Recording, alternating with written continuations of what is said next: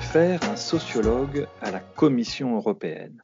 Nous avons aujourd'hui la chance dans notre émission Europe du mur des podcasts de Ouest France, la chance d'accueillir Frédéric Méran, qui a écrit justement un livre intitulé Un sociologue à la Commission européenne, qui est publié euh, aux presses de Sciences Po et qui est un livre euh, assez euh, dense, qui est à la fois qui réussit le, pari de mélanger à la fois le côté euh, petite souris à la Commission européenne et en même temps euh, qui est un véritable ouvrage écrit par un sociologue de très bon niveau apparemment et qui est capable de nous donner non seulement les aspects sociologiques mais également les aspects politiques de l'arrière-cour de la Commission européenne.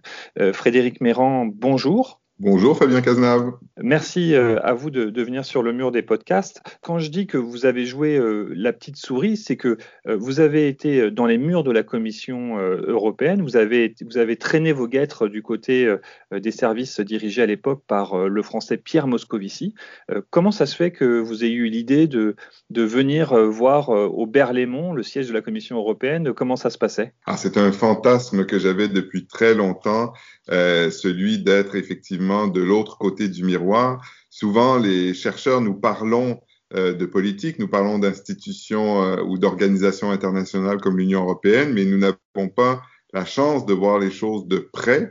Euh, et moi, j'ai eu cette chance pendant plus de quatre ans de partager le quotidien d'un commissaire, mais aussi de ses collaborateurs, des membres du cabinet, avec un statut un peu particulier que l'on avait fini par qualifier de stagiaire atypique. Alors, euh, sans révéler mon âge, je n'ai pas normalement l'âge d'être un, stagiaire, mais stagiaire atypique parce que c'était le statut qui me permettait euh, d'avoir un badge, d'avoir un bureau, d'avoir un ordinateur et, d'accompagner euh, les membres du cabinet Moscovici à la Commission européenne.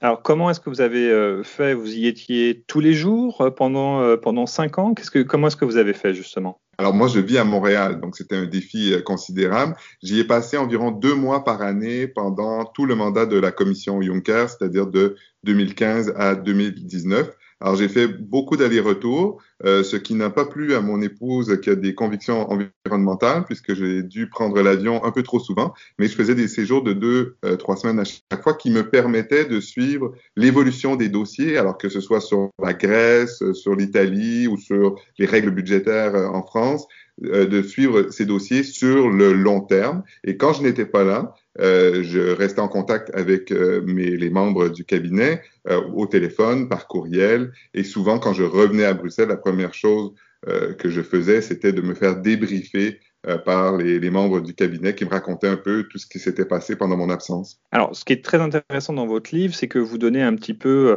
les clés pour comprendre un peu comment ça se passe entre les différents services de la, Commission, et puis surtout comment est-ce qu'on crée un cabinet euh, de commissaires européens? On, s'aperçoit que les Moscovici, c'est comme ça qu'ils se font appeler par les autres cabinets. Ils ont, pour certains, ils viennent pour certains de Paris, d'autres qui viennent vraiment du milieu européen à Bruxelles Comment ça se passe justement l'équilibre entre ces gens qui viennent euh, d'un horizon très français et ceux qui viennent d'un horizon très européen? Oui, alors ce qui distingue un, cabinet euh, à la Commission européenne d'un cabinet ministériel français, c'est évidemment surtout le caractère multinational de, ces cabinets, puisqu'il faut fonctionner dans une organisation de 27 pays. Et donc euh, le multiculturalisme, le multinationalisme est vraiment très important. En même temps, euh, chaque cabinet a généralement un centre de gravité qui est celui de la nationalité de son commissaire.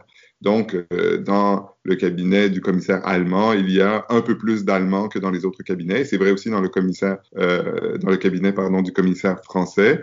Donc, quelques Français, beaucoup de francophones. C'est le seul cabinet qui continue à, fonctionner en français au sein de la Commission euh, européenne. Donc, euh, des, des, Roumains ou des Anglais ou des Italiens qui ont étudié en France, qui parlent euh, bien le français. Et ce que j'ai observé, c'est une distinction importante dans l'organisation du cabinet, mais aussi dans la vie privée des membres du cabinet entre ceux que j'ai appelés les Bruxellois, c'est-à-dire euh, ceux qui ont une carrière longue en Europe, qui ont passé les concours euh, de l'Union européenne, qui ont peut-être étudié dans des institutions européennes comme le Collège euh, d'Europe, qui, qui, veulent participer d'une certaine manière à la construction européenne, et ceux que j'ai appelés les Parisiens, qui souvent ont des parcours plus français, qui ont étudié dans les universités ou les grandes écoles françaises, qui étaient dans le cas du commissaire Moscovici, souvent proche du Parti socialiste, qui allait faire un séjour à Bruxelles, mais probablement retourner à Paris ou en France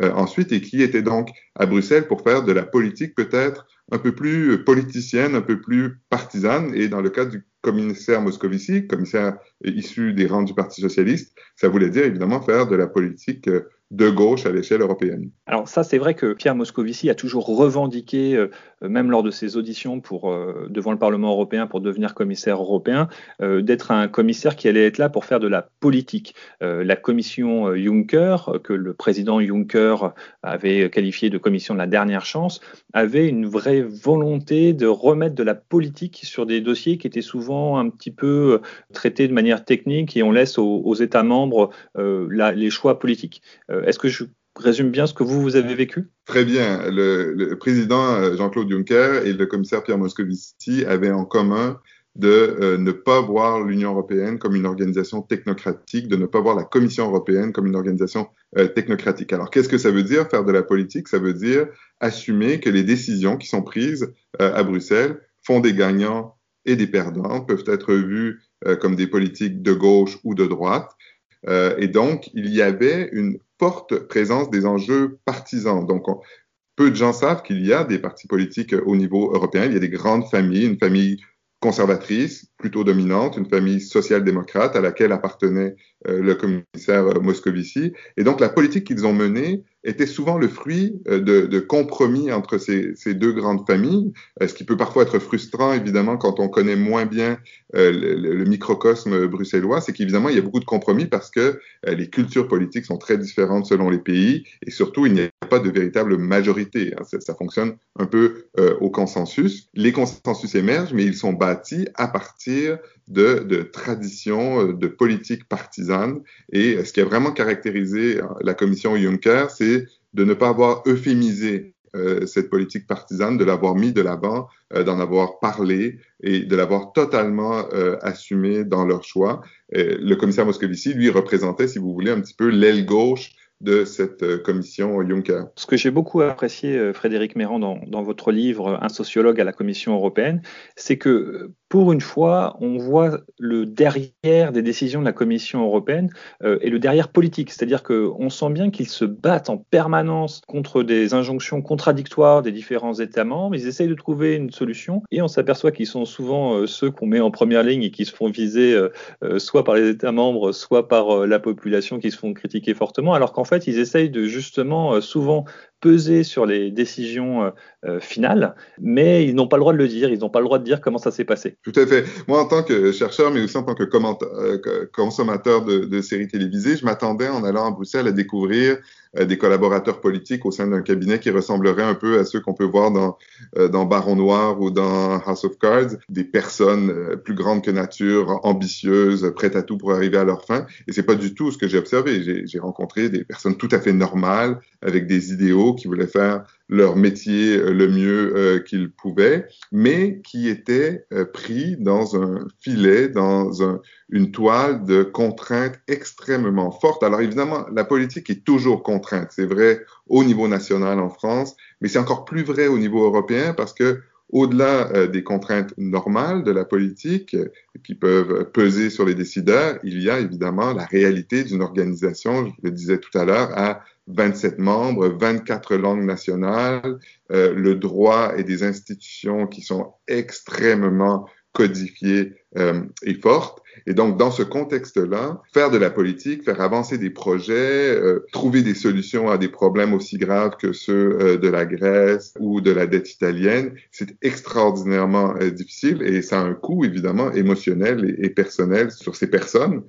que j'ai que j'ai pu aussi documenter dans le livre. Dans ce livre qui fait environ un peu plus de 300 pages, vous avez toute une première partie qui est consacrée également à la relation avec la Grèce, puisque vous étiez arrivé au moment où notamment le nouveau ministre euh, Varoufakis, le nouveau ministre flamboyant de la Grèce, euh, est arrivé euh, à ce moment-là avec Alexis Tsipras au pouvoir en Grèce, a commencé à contester justement la mise en place des différents mémorandums. Vous expliquez bien dans cette partie-là, je trouve, un peu les contradictions dans lesquelles se trouvait la Commission européenne, qui n'était pas la seule à décider des différentes politiques, les relations de pouvoir qu'il y avait notamment avec le FMI, avec des ultra orthodoxe du budget, notamment mené par Wolfgang Schäuble, l'allemand. On sent bien tout ça et justement vous donnez un petit peu le, behind the scenes, le derrière de la, scène, un peu comment ça s'est passé justement les négociations et on s'aperçoit que finalement Yanis Varoufakis a beau expliquer qu'il avait tout compris, mais finalement il n'a pas réussi surtout à se faire comprendre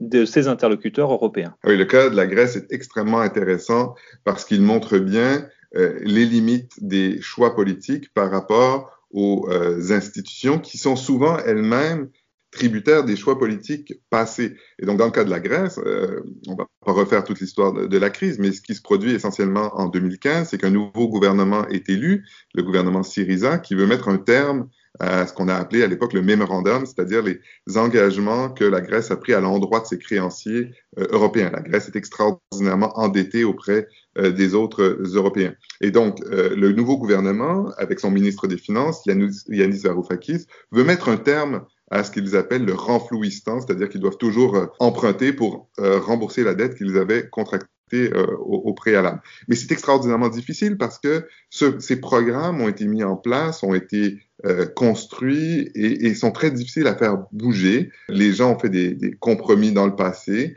Euh, c'est le cas évidemment des, des, Allemands surtout, qui sont les principaux euh, créanciers dans, dans ce programme-là. Et en plus, euh, on oublie un peu trop souvent que le centre de gravité des gouvernements en Europe est plutôt conservateur, plutôt orthodoxe sur une ligne, disons, de, rigueur budgétaire. Alors là, on a vraiment le clash entre, d'un côté, les institutions qui sont comme un paquebot très difficile à, faire bouger parce qu'il y a des gens qui ont, pris des engagements dans le passé, et de l'autre côté, un nouveau gouvernement fraîchement élu qui se dit on va pouvoir euh, tout faire changer. Et les commissaires que je suis, Pierre Moscovici, son cabinet, sont vraiment pris en étau entre ces deux forces, les institutions d'un côté, un nouveau gouvernement de gauche auquel ils sont plutôt sympathiques a, priori, mais dans un contexte où euh, la Commission et surtout le commissaire Moscovici sont plutôt euh, minoritaires. Donc ils essaient de trouver des solutions avec Athènes mais ensuite ne réussissent pas toujours à les faire adopter par ce qu'on appelle l'Eurogroupe, qui réunit les ministres des Finances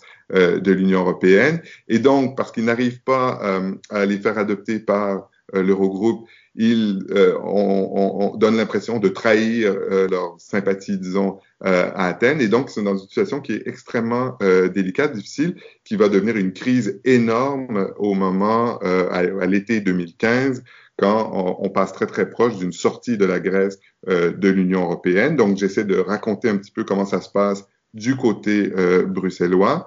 Et la situation quand même, il faut le dire, s'améliore à partir de, l'automne 2015 jusqu'à jusqu'à aujourd'hui quand une relation de travail un petit peu plus pacifiée se développe entre le commissaire Moscovici et le gouvernement euh, Tsipras à Athènes. Si vous avez envie de, découvrir un peu les coulisses euh, de cette période-là, avec euh, comment ça s'est passé à la Commission européenne, si vous voulez savoir un petit peu aussi comment le, cabinet Moscovici a dû gérer la question du scandale des LuxLeaks, comment est-ce qu'il a fait pour essayer d'apporter plus de transparence, des règles pour avoir plus de transparence sur la fiscalité en Europe, je vous invite à lire ce livre, Un sociologue à la Commission européenne, écrit donc par Frédéric Méran.